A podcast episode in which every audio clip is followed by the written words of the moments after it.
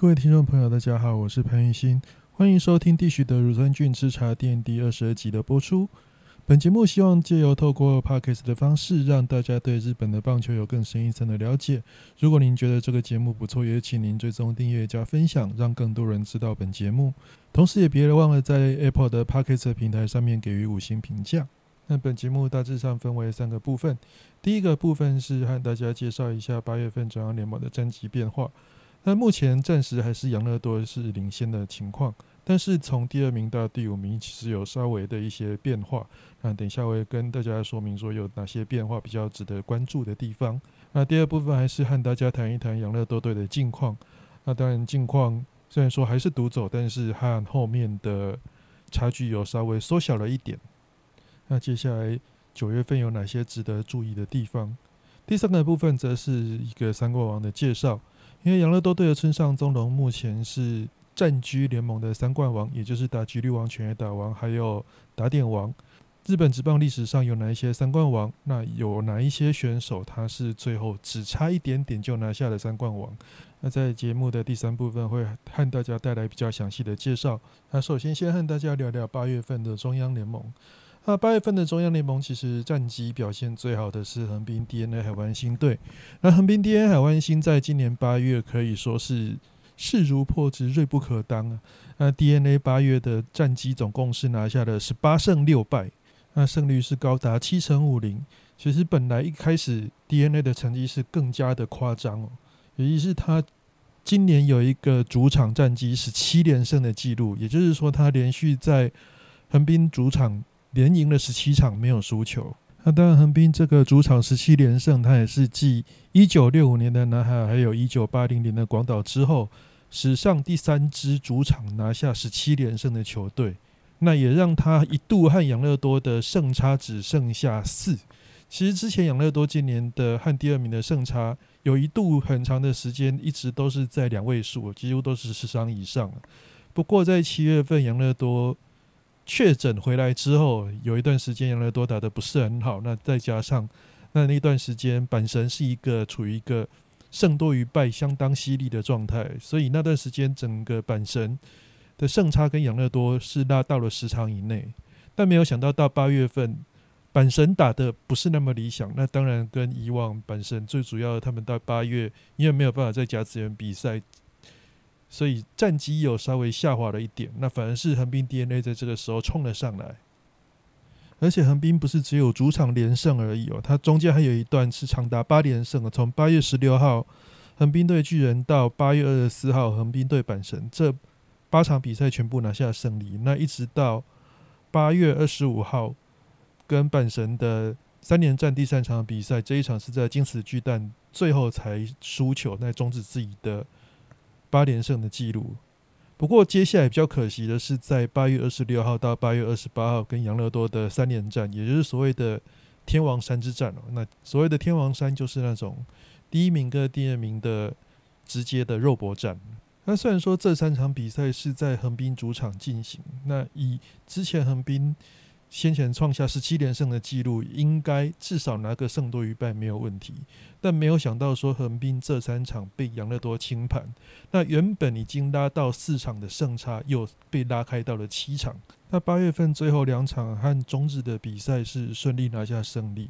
那成绩最后八月份就是以十八胜六负胜率七成五做收，那当然是相当的优秀。那七成五的胜率有多高了？那其实跟今年。中央联盟每一个月的胜率第一名来相比哦，最夸张的当然是养乐多的六月。那六月养乐多是拿下十九胜四败，那时候胜率是八成二六。但接下来就是横滨的十八胜六败，胜率七成五。那养乐多在五月份是拿下一个十六胜七败，胜率六成九六。那阪神队七月份是四胜六败，胜率七成。那从这些数据就可以看出来说，横滨的八月真的是相当的疯狂。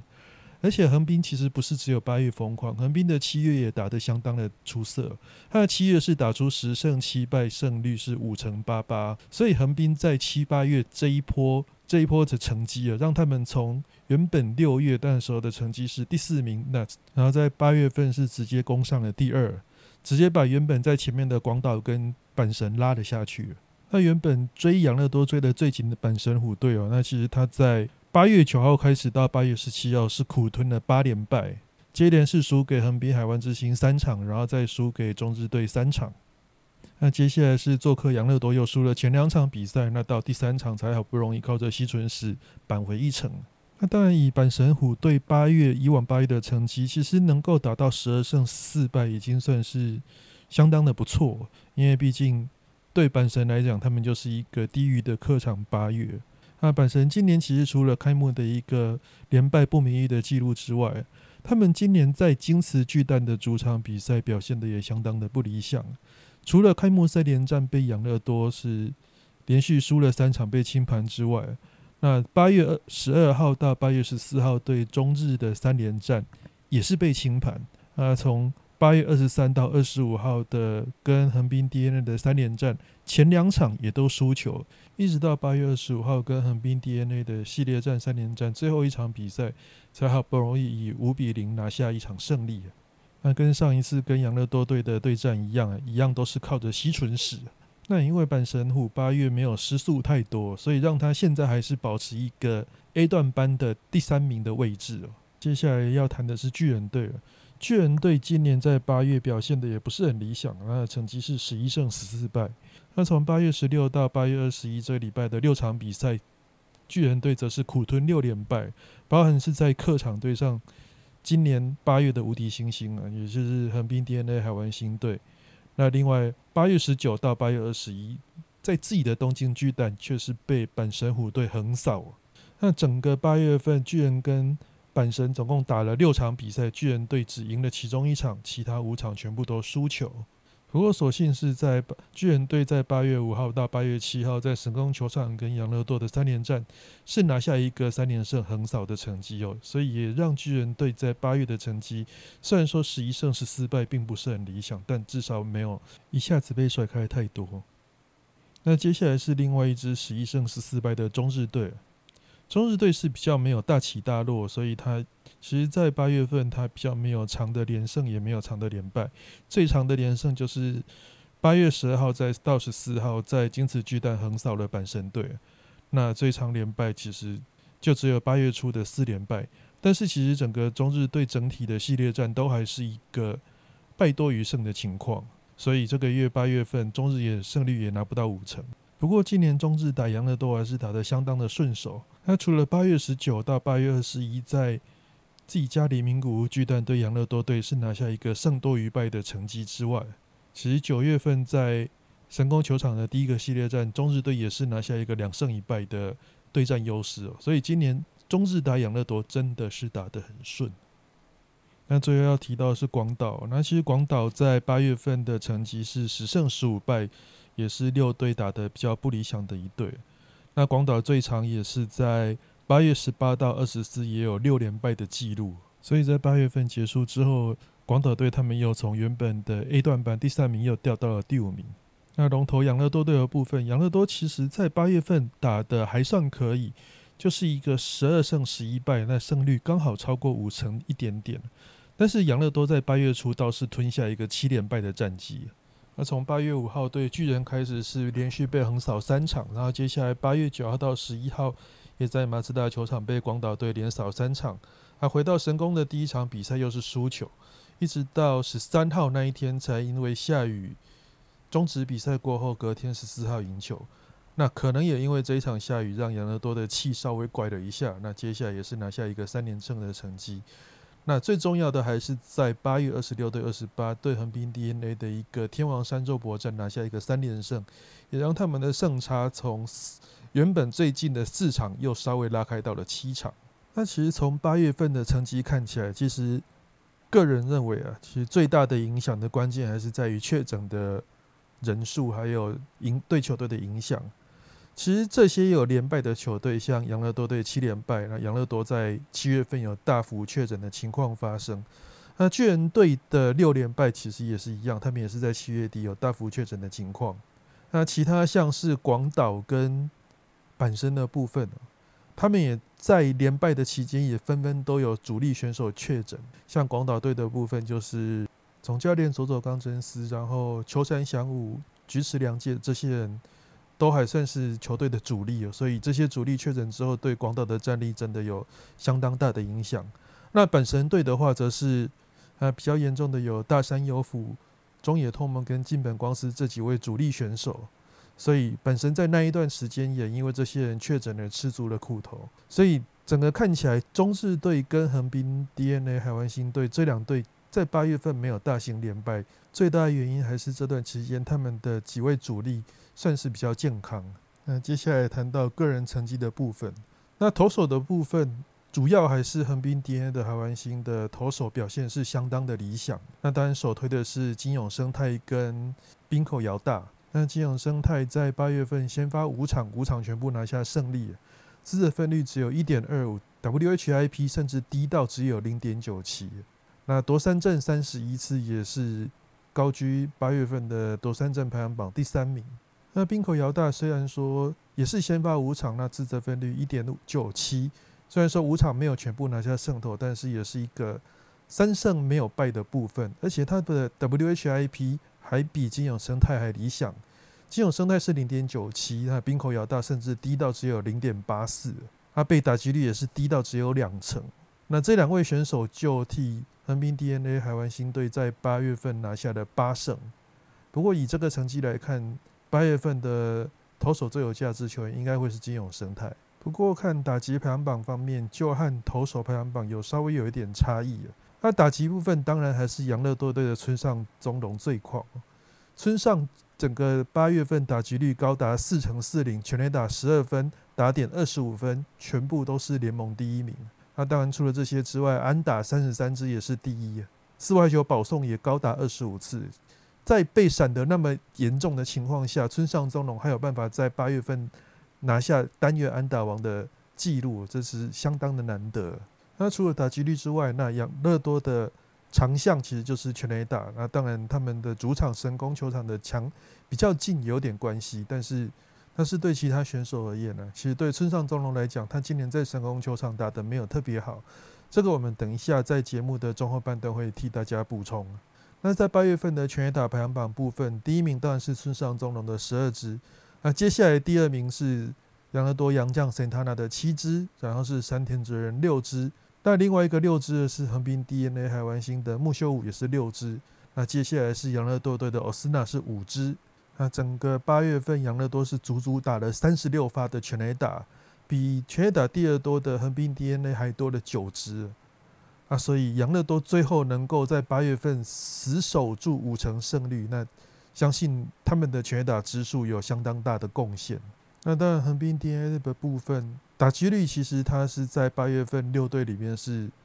第一名啊。那打整体打击率是两成六二，第二名杨乐多也才两成五二，所以横滨 DNA 的打击率也是相当的理想。只是说杨乐多有一个村上中龙，他的打击率是特别的高。跟横滨 DNA 比较像是整体的打击状况都处于在一个相当不错的情况，其中像是木秀悟在八月份的打击率回到了三成零九，而其他像是宫崎敏郎、佐野惠太、南本泰史也都有不错的打击率。那另外开路先锋三元降智也有到两成六一，这也是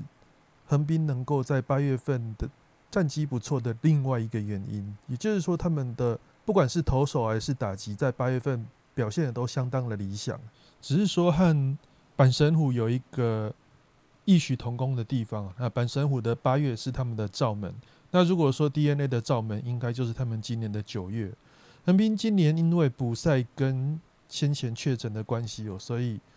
他们整个九月只有休息三天，总共三十天里面有二十七场比赛要打。对他们的整个投手跟打者的一个体能负荷，可以说是相当大的一个考验。而且横滨 DNA 的九月一开始打的并不是很顺利哦，除了九月一号赢了中日队之外，那接下来九月二号到九月四号做客广岛马自达球场的三连战，他们三场全部都输球，那这就算了，三场全部都被玩疯。那横滨从九月六号开始对巨人的比赛开始，一直到。十四号对中日的比赛为止，他们是要打一个九连战。那接下来九月十五号休息一天，从九月十六号到九月二十五号再打一个九连战呢，可以真的说是一个地域性的赛程。那当然，整体来说，以八月份结束之后，养乐多还领先第二名横滨队有七场的胜差。那在剩下一个月的比赛中呢，其实要拉近七场比赛的胜差，已经还是有一点难度。以今年七月阪神跟养乐多，还有八月横滨跟养乐多的一个数据来给大家做参考。阪神在七月份的战绩是十四胜六败，而养乐多七月份的战绩是七胜十三败。所以在七月份，本身是真的拉近了七场，但那是刚好一个养乐多打得相当不好，而本身打得相当好的情况。那另外就是八月份 DNA，他是打的是八胜六败，养乐多则是打的十二胜十一败。那这段期间 DNA 是拉近了五场半。其实如果 DNA 想要追上养乐多的话，除了自己要多赢几场之外，也要其他球队再帮养乐多拉个几场。那九月份第一个礼拜比赛打完之后，其实出现一个有趣的现象，都是 B 段班在赢球，那 A 段班是输球。那除了刚刚提到的广岛横扫 DNA 之外啊，那巨人队本身也是两胜一和的成绩，中日队养乐多也是两胜一败，所以也不见得说排名在前段班的就比较有就会一直赢下去，但是。只是说剩下的比赛是越来越少，所以在后面追赶的球队，他们是有时间的压力。那当然，龙头养乐多队，它最主要的就是，其实以目前的状况来讲，他只要守住一个。九月份五成胜率，那几乎联盟优胜的机会就会相当的大。那谈完八月份的中央联盟各队战况之后，再把焦点拉回养乐多队。那刚刚提到养乐多队八月份的战绩是十二胜十一败，其实大致上就呼应到刚刚前面那一段主题最后所提到，刚刚养乐多九月份就是保持一个五月份上下的胜率。其实从养乐多大幅领先胜率超过十场那个时候开始，其实整个胜率。养乐多其实只要维持在五成左右，应该就可以顺利拿下这个联盟优胜。因为你一支球队很难在整个球季都保持一个战力绝佳的状态，而且其实这种状态有一个风险，就是当你球队开始输球的时候，你会忽然间找不到怎么去对应输球的方式。如果说你整个养乐多球队七月、八月，甚至到九月状况都一直很好的话，那如果在季后赛第一场或是第二场就输球的话，那很可能会造成你一个骨牌效应。这一点其实，在七月份杨乐多打的打得很不理想的时候，不少杨乐多队的 OB 其实都有出来帮高金城武说话。他们觉得当时的高金其实是在调整整个球队的一个队形，而不是说整个球队是真的陷入一个完全没办法赢球的境界。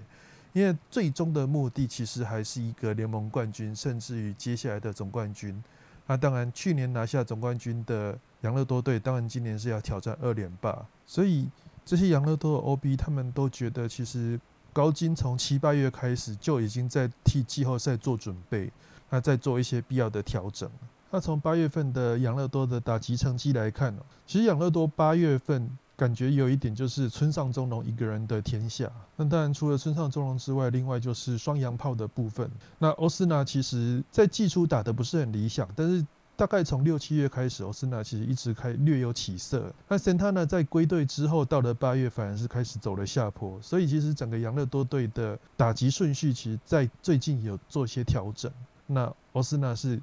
往前移到第五棒来保护村上的位置，那 Santana 则是下调第六棒。但老实说，以欧斯纳跟 Santana 的实力了，其实 Santana 实力还是比欧斯纳好一点。只是以近况来讲，欧斯纳是比较理想，但最理想的状况还是希望保护村上中龙的，应该是 Santana 会比较是适合的地方。那除了两位洋炮之外，那另外一个大问题就是在村上中龙前面，只是堆垒包的部分。第一个部分就是开路先锋的岩见泰隆。岩见自从确诊完之后，表现一直是差强人意啊。整个八月份打击率甚至低到只有原本不管是各种进阶数据也好，或是攻击指数也好，岩见都是在联盟名列前茅的部分。但是整个八月过后，岩见的整个贡献度整个往下掉。而这其中包括岩见的 OPS 掉到零点七九二，其实原本岩见的 OPS 其实高达零点九以上。那另外的得点圈的打击率原本也是名列前茅，那现在也掉到了两成九零。那也还好说，村上中龙等人整个在八月份打的真的是相当的夸张，那也让岩见泰隆对球队的伤害造降到了最低。但是如果说村上中龙不可能说九月份的状况还是跟八月一样好。如果岩见泰隆九月份的状况没有调整起来的话，这对养乐多队会是另外一个大伤害。那当然，另外一个关键人物就是山田哲人。而山田哲人其实这几年可能是身体上一直有些状况，他一直表现的不如预期了。那当然，其中他八月份虽然说全垒打支数还不错，那总共打了六支，但是其实都集中是在八月份月底所打出来的，所以他的打击率虽然看起来是两成零五，八月份两成零五还不算。已经很不理想了。如果说没有八月底的那个拉尾盘，它的打击率其实跟尹任泰隆是不相上下。那所幸他的手背还在中央联盟来讲还算是过得去了，但是整体看起来，今年的手背状况跟打击状况似乎也是有一点不如去年了。那这些也都是在确诊之后发生的事情。所以就打线来说，九月份养乐多能不能维持一个？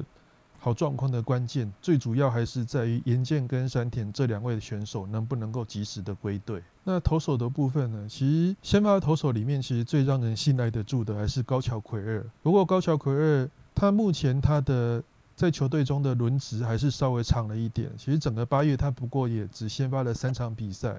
那防御率是一点八九。然后休息天数比较少的先发，大致上就是像是小川太宏、高梨裕人，还有羊头塞斯尼斗等人。不过以今年养乐多队的特色，技术可以遥遥领先的最大关键在于牛棚。所以从七月份过后，整个牛棚开始出了一些状况的时候，养乐多队的整个战绩也就跟着往下滑。那相对着，因为牛棚的状况比较多，也会希望说。整个先发投手能够吃的局数比较多一点。不过值得庆幸的是，守护神马高夫其实之前在七月份炸的乱七八糟，至少八月份开始，他又回到了以前那个一上场就是要守住比赛最后胜利的那个马高夫。他八月份的防御率是零。其实马高夫他本身并不怕连投，但是如果说休息的天数太长的话，往往都会出事。那整体来讲，整个八月份养乐多队的牛棚阵容是问题比较大的。我，所幸目前进入九月份过后，养乐的养乐多的牛棚是还没有失分的情况，那就看能不能够继续维持下去。那另外一方面，去年养乐多队王牌投手奥川公生，今年其实在二军也是有一点坎坷。那从第一场，今年第一场在一军先发出赛投了四局之后就因伤退场下去调整之后，那这之间又不幸染疫了，那染疫又让他的复出之路又开始延后。不过，所幸最新的消息是，奥川公生已经进牛棚开始投球。其实，虽然说他今年几乎是缺了大半个球季。如果说他九月真的赶得上的话，其实以我个人对他的看法，奥川其实还是养乐多最让人信赖的先发投手。当然，我们也相信养乐多队的教练团，其实他在使用奥川的部分，其实都一直是相当的小心的。尤其是你在看过杨乐多队在操正中一些比较二号或是比较后面的一些牛棚投手的情况，像是九保拓真，你就会发现杨乐多队真的相当保护奥川公胜那当然也是希望说奥川真的回到一军之后，能够对杨乐多队真的拿出球团对他相对期待的一个贡献。但整体的投手的阵容其实。先发的部分可用之兵很多，但是信赖的没有几个。那这方面就是看高金如何去找出比较让人靠得住的先发投手。那牛棚部分除了胜利组的清水生跟马高夫之外，其他投手其实或多或少都有一些小小问题，跟今年在四五月那个几乎全体牛棚每个人都是跟无敌铁金刚没什么两样，根本就是上来几乎都不会掉分的。所以也才会造就养乐多队在五月、六月那个时候几乎是不会输球的情况。那当然，除了胜利组之外啊，那我这边也要另外推荐两个投手，其中一个就是在八月份拿下三胜的木泽尚文。那木泽去年几乎完全没有登板，而且在二军也是炸的一个一塌糊涂。但是今年在多练了一个秀斗之后，现在在一军已经拿下了八胜。虽然说八胜是靠中继拿下，但其中其实有几场是那种。成功上来替球队止血的情况。那除了木泽尚文之外，另外一个就是我刚刚提到的久保拓真了。久保拓真其实一直都以为，让大家以为说今年可能就是他的最后一年了。那没想到他竟然是一个大进化。那在杨乐多低潮的这段期间，他上来担任败战处理投手，反而表现的有声有色。目前他的定位大概就是介于在关键时刻需要上来止血的一个左投，还有有时候会分担一些胜利组的任务。尤其是在正中另外一个左投田口利头最近的状况似乎也不是很理想，那这相当的也让大家对久保拓真有更深一点的期待。而且重点是他现在生涯的胜投还是零胜，那也希望说看有没有机会在接下来的日子里让他拿下生涯的第一胜。那最后要跟大家聊的是三冠王的部分。那在日本的职棒史上，总共有七个人、十一个人次拿过三冠王。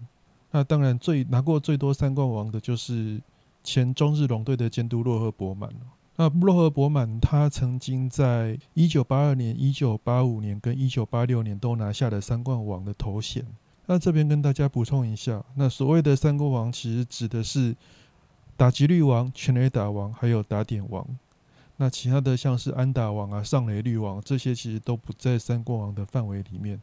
这其实也是一种传统数据的三冠王了。当然，你也可以衍生出一些。其他的第一名，只是说一般我们在提三冠王的话，大致上几乎都是讲到的是这三个排行榜的第一名。那当然，日本职棒史上第一个三冠王要追溯到一九三八年的中岛智康，这个已经是那个单一联盟期的单一联盟时期的选手。那当时中岛智康是在巨人队，那当时他全打其实十支，打点三十八分，打击率三成六一。那当然，那个时候日本还是一个春季跟秋季的联盟制的所以其实累积出来的成绩并没有，尤其是全垒打跟打点的部分，并没有那么的好看。那当然，在中岛智康两联盟分立之后，第一个三冠王就是南海队的野村克也。那野村克也他是在一九六五年拿下三冠王，那当时他的打击率是三乘二零，全垒打四十二支，打点是一百一十分。那接下来就是大家熟悉的王贞治。那王贞治在一九七三跟一九七四，他是连续两年都拿下三冠王。不过有趣的一点是，王贞治大家知道说他打出了五十五发全垒打，但是他打出五十五发全垒打那一年，他是没有拿到三冠王的。那在王贞治过后，就要到一九八二年的洛赫伯满。那洛赫伯满那时候还在罗德队，这也是洛赫伯满。第一次拿下三冠王，当时成绩是三乘二五，三十二发全垒打跟九十九分打点。那接下来是阪急队的 Boomer Wills，那当然日文是叫 Boomer Wills。那其实，在台湾的有一些网络上找到的资料，其实大家会觉得很奇怪，它是叫做 Greg Wills。那当然，你说 Greg Wills，其实并不能说他错，其实 Greg Wills 才是他的本名。那 Boomer Wills 应该是说他在日职的登录名是用这样子。那其实有在打电动或是在看一些外国漫画的人，应该大概知道说，Boom 就是那爆炸的声音。那当然，Boomer 就是制造爆炸声音的那个人。那如果把它拿到球场来讲，当然就是有象征的巨炮的意思。那当然，在日本的媒体或是日本的网站上面找到，几乎都是用 Boomer Wells 来称呼他。你直接讲说 Greg Wells，大家反而会不知道他是谁。那在 Boomer Wells 之后，就是一九八五年跟一九八六年的 Randy Bass。那 Randy Bass 一九八五年跟一九八六年在阪神时期也都拿下了三冠王。那有趣的是，在同样的这两年。太平洋联盟也同样都是由洛赫伯曼所拿下三冠王，也就是说，一九八五年跟一九八六年，不管是中央联盟也好，太平洋联盟也好，两个联盟同时都出现了三冠王，这也是一个相当难得而且又少见的记录。但这种两个联盟同时出现三冠王的情况是空前，那以后会不会绝后？当然这很难说，但是几率真的是很小。那从洛河博满过后，就一直到二零零四年，福冈大荣鹰队的松中信彦拿下三冠王。那松中信彦当时是打击率三百三乘五八，全垒打四十四支，打点是一百二十分。那松中信彦也被号称说是平成年间唯一的一位三冠王。那如果说村上宗隆今年拿下三冠王，那自然他就是令和的第一位三冠王。所以，我们一开始提到的三冠王的次数，洛河伯满拿了三次，然后王贞治也拿了两次，另外就是本身的 Randy bas 也拿了两次。那其中三冠王里面打击率最高的一次，就是 Randy Bass 在一成一九八六年所创下的三乘八九记录，而且三乘八九这个记录一直到现在都还是日本纪录。就连一肌肉铃木一朗打了两百一十次安打那一年，他的打击率也只有三乘八五。那可见 Randy Bass 这个记录还是相当的难破，因为三乘八九已经相当接近四成。那另外就是先前我在运动世界也写了一篇文章，那这篇文章主要是在讲说，村上宗隆要挑战三冠王最大的门槛，也就是最。最不容易达到的就是打击率王，因为目前身上不管是全垒打或是打点，其实都已经遥遥领先第二名的选手有相当大的一段距离。但是打击率王的这一部分，其实以目前的成绩来看，那我们录节目的时间是九月五号，那这个时间点，村上中龙的打击率是三乘四一，一百二十五分打点跟五十一发全垒打。那目前打击率第二名的。中日龙队的大岛洋平，他的打击率是三乘二二，那目前是差了零点零一九，其实又比八月份结束的时候又拉开了一点差距那最主要的还是村上中龙，他的打击率在整个八月份大爆发。我们前面也提过，他八月份的打击率其实是高达了四乘四零，所以本来打击率一直没有在第一名的村上中龙，他在八月份整个打击率。飙起来之后，现在就坐上了三冠王的位置。当然还有一个月球季才会正式结束，那最后就是看说能村上能不能够在最后这一个月守住所谓打击王的位置。那当然，前一位三冠王松中信彦就表示说，其实以村上中龙的情况，要拿三冠王，以目前的成绩来讲，大概已经有七成到八成的把握。那但是最重要的一点，其实还是在于球队五棒能能不能够好好保护村上，让村上有更多的攻击机会。其实松中信他就提到说，当时他在担任四棒的时候，五棒是成岛健司。那因为成岛健司当时的成绩也相当的理想，所以让松中信也能够有更多的一些攻击机会，也让他有比较多好球可以打。因为说，如果今天的五棒没有能够好好保护村上中龙的话，那村上中龙其实他不会有太多好球。那虽然说坏球，如果村上中龙选掉的话，他打击率也不会下降。但是就是担心说，因为接下来养乐多是一个要挑战封王的时刻。那如果以单对球队的贡献来讲，村上中龙挤出长打跟村上中龙被保送，当然是村上中龙挤出长打对球队的贡献会比较好。那在五棒如果没有能够好好保护村上的情况下，村上可能会被迫要打很多坏球。那这个情况下，他的打击率可能就会受到影响。那另外一个村上的优势，其实就是在于他的速度。那村上虽然说他并不是一个以速度见长的跑者，但是他今年也有盗垒成功十二次的记录，虽然说也有失败七次的，但与其说是村上的速度够快。但不如说村上他是一个相当积极的一个跑垒相当积极的一个打者。那跟其他前面几位三冠王相比哦，其他前面的三冠王大部分都还是以长打者为主，所以相对于他们的状况来说，他们的打击率是比较难以稳定的维持在高档的。但是村上中龙因为他有就是他有积极的跑垒的一个企图心，所以其实他会在。很多那种只是一些简单的软弱滚地球的情况下，他可以跑出内野安打，这相对之下对他的打击率的保护也是有相当大的一个效果。那最后也提供一些有趣的数据给大家参考。那除了三冠王之外，另外就是所谓的两冠王。那双冠王其实就是扣掉了三冠王里面其中有一个没有拿到第一名。那达成两冠的。日本选手总共有五十三个人，那八十八人次，其中差最多的就是差打击率王，那差打击率王总共有六十六人次，那差打点王跟差全垒打王的各是十一人次。而且如果再把统计数据再缩小一点，就是说他今天达成双冠，但是他唯一没有到达的那个冠军，他是只有拿到第二名。那其实总计也有十四个人，二十三人次和三冠王最后是擦肩而过。那当然，这二十三人次里面也有十二次是最后只差的打击率王。那比较可惜的，应该就是当时西铁队的呃西铁队的怪童中西太。那中西太他总共生涯有四次和三冠王失之交臂。这个失之交臂不是说只要你拿到双冠王而已，而是代表说你第三个个人奖项你只拿到了第二名，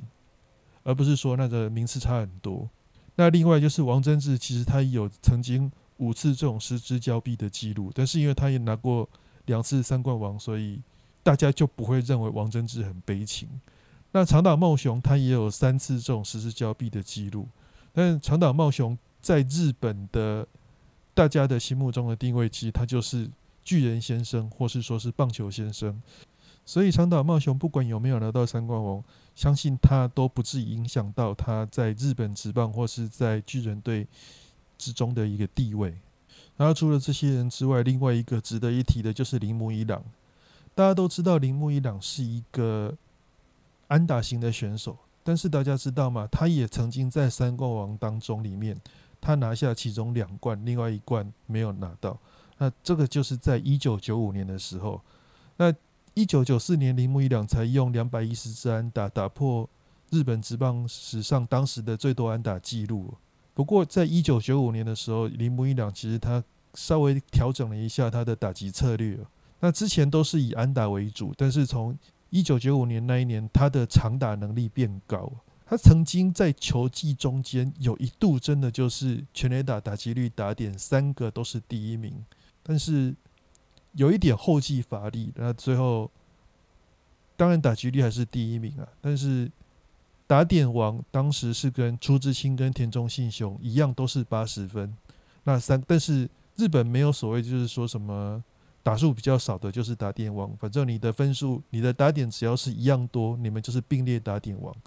所以那一年铃木一朗最后是拿下了打击率王跟打点王，而全垒打王的部分，他最后是二十五支。那那一年的全垒打王小九保预计是二十八支。那在小九保预计之后，还有欧力士的，也就是铃木一朗的队友 Neil，Neil 他是打出了二十七支。那铃木一朗当时的二十五支是第三名，而且神奇的是，那一年的全垒打第三名，也就是击出二十五轰的打者，总共高达五位，而且这五位里面，其中三位就是拿下打点王的那三位，就是铃木一朗、以及肉出之清，还有田中信雄，他们也。他们三位全部都是二十五支全垒打，那另外两位是谁？另外两位其中一个就是西武的强打少年，也就是大家的口中的无冕王清源和博。对，就是清源和博。虽然他的职棒生涯的成绩相当的优异，但是他就是从来没有拿过任何一个个人奖项。这个所谓的个人奖项，不是说那种最佳九人或是金手套那一种的，而是那种累积成绩的第一名。那另外一个就是火腿队的洋将。Ducy，那 Ducy 他也是击出二十五轰全垒打。那最后跟大家补充一个大家比较觉得比较不可思议的一个记录，或是说大家比较没有注意到但是很神奇的记录，就是大家对神宫球场的印象其实都是打者球场，因为神宫球场的全打墙跟其他球场的全打墙比起来是稍微近了一点。但是老实说，村上今年在神宫球场的打击成绩并不是特别的出色。截至九月四号为止，他在神宫球场的打击率只有两成七一，全垒打十九轰，打点四十六分。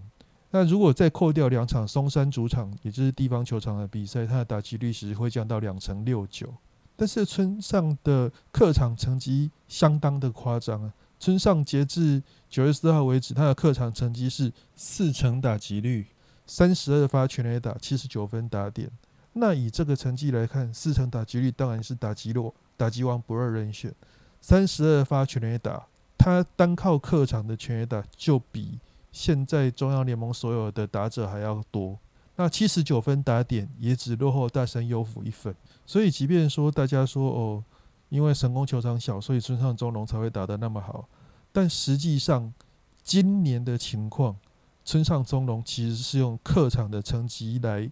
掩护他的三冠王的成绩。虽然说成功球场小，让他全垒打多是没有错，但是其实他在成功球场也只不过打了十九发而已。哪一些球场是今年村上贡献身上中龙全打最多的球场？最多的其实是马自达球场，总共打了八发。那打击率高达四成一九。第二名就是万特利巨蛋名古屋，也就是之前的名古屋巨蛋。那因为今年有冠名，所以叫做万特利巨蛋。他在名古屋打了七发全垒打，那这七发全垒打代表什么？中日的打者在名古屋主场其实最多也只不过打了三发，但是村上他一个人在名古屋就打了七发，打的比中日那些长打者都还要多。那第三多的就是横滨球场，那当然横滨球场这个就比较。比较符合大家预期，因为横滨球场跟神宫球场一样，其实都是小球场，只是在比较大的马自达球场跟万特利巨蛋名古屋分别轰了八发跟七发，这是代表说是不是球场越大，村上轰起来越轰越带劲？那这当然不得而知了，只是说以今年的数据来看，村上的确在这些大球场，甚至在客场的表现，的确是表现的比神宫主场还要好。当然，你说也不是说所有客场都表现的不错，像他今年在东京巨蛋打的就不是很理想，他今年在东京巨蛋只有两发而已。那在节目的最后就是回答听众问题的时间。那当然我也不能确定说这是听众的问题，或是说是粉丝团那边读者的问题，因为我是在信箱收到的。那在这边也跟大家分享一下。那他主要是要问说那个。要怎么去找日职农场潜力新秀的相关资讯？有没有比较推荐的书籍或是刊物？当然，他说他只知道台湾比较常见的周刊棒球，那休刊 baseball。那当然，我这边推荐的就是野球太郎。那野球太郎这一本书，它其实主要都还是介，它是算介绍重点，就是偏重于在那些所谓的选秀热门的选手。那当然，我个人我是比较没有在关心这些东西，但是我大概还是知道说有，如果是要找这些资讯的话，要怎么去找。那如果说是网页的话，那因为网页英文那个网址可能比较不好念，那我的建议的话，会用一些关键字去找。例如说，第一个，你知道所谓的一个选手的人名。那以今年为例，如果说你想要找山田洋翔的选秀资讯呢，那你就是打山田洋翔。然后空一格，然后多大福透，然后放进 Google 去搜寻，那就会找到一些跟他有关的一些选秀资讯。那这样当然你就有办法去找寻这些相关的资料，只是说这些资料可能都还是日文为主。那今天的节目就到这边告一段落，那谢谢大家的收听。那接下来我也会尽量再稍微缩短一下节目录制时间的频率哦。像这一次，相信大家应该有感觉到跟上次的距离已经不到一个月。那下次我应该会再想办法再提早一些，再分享更多的资讯给大家。那也希望大家下次能够记得按时收听。我们下次再见喽，拜拜。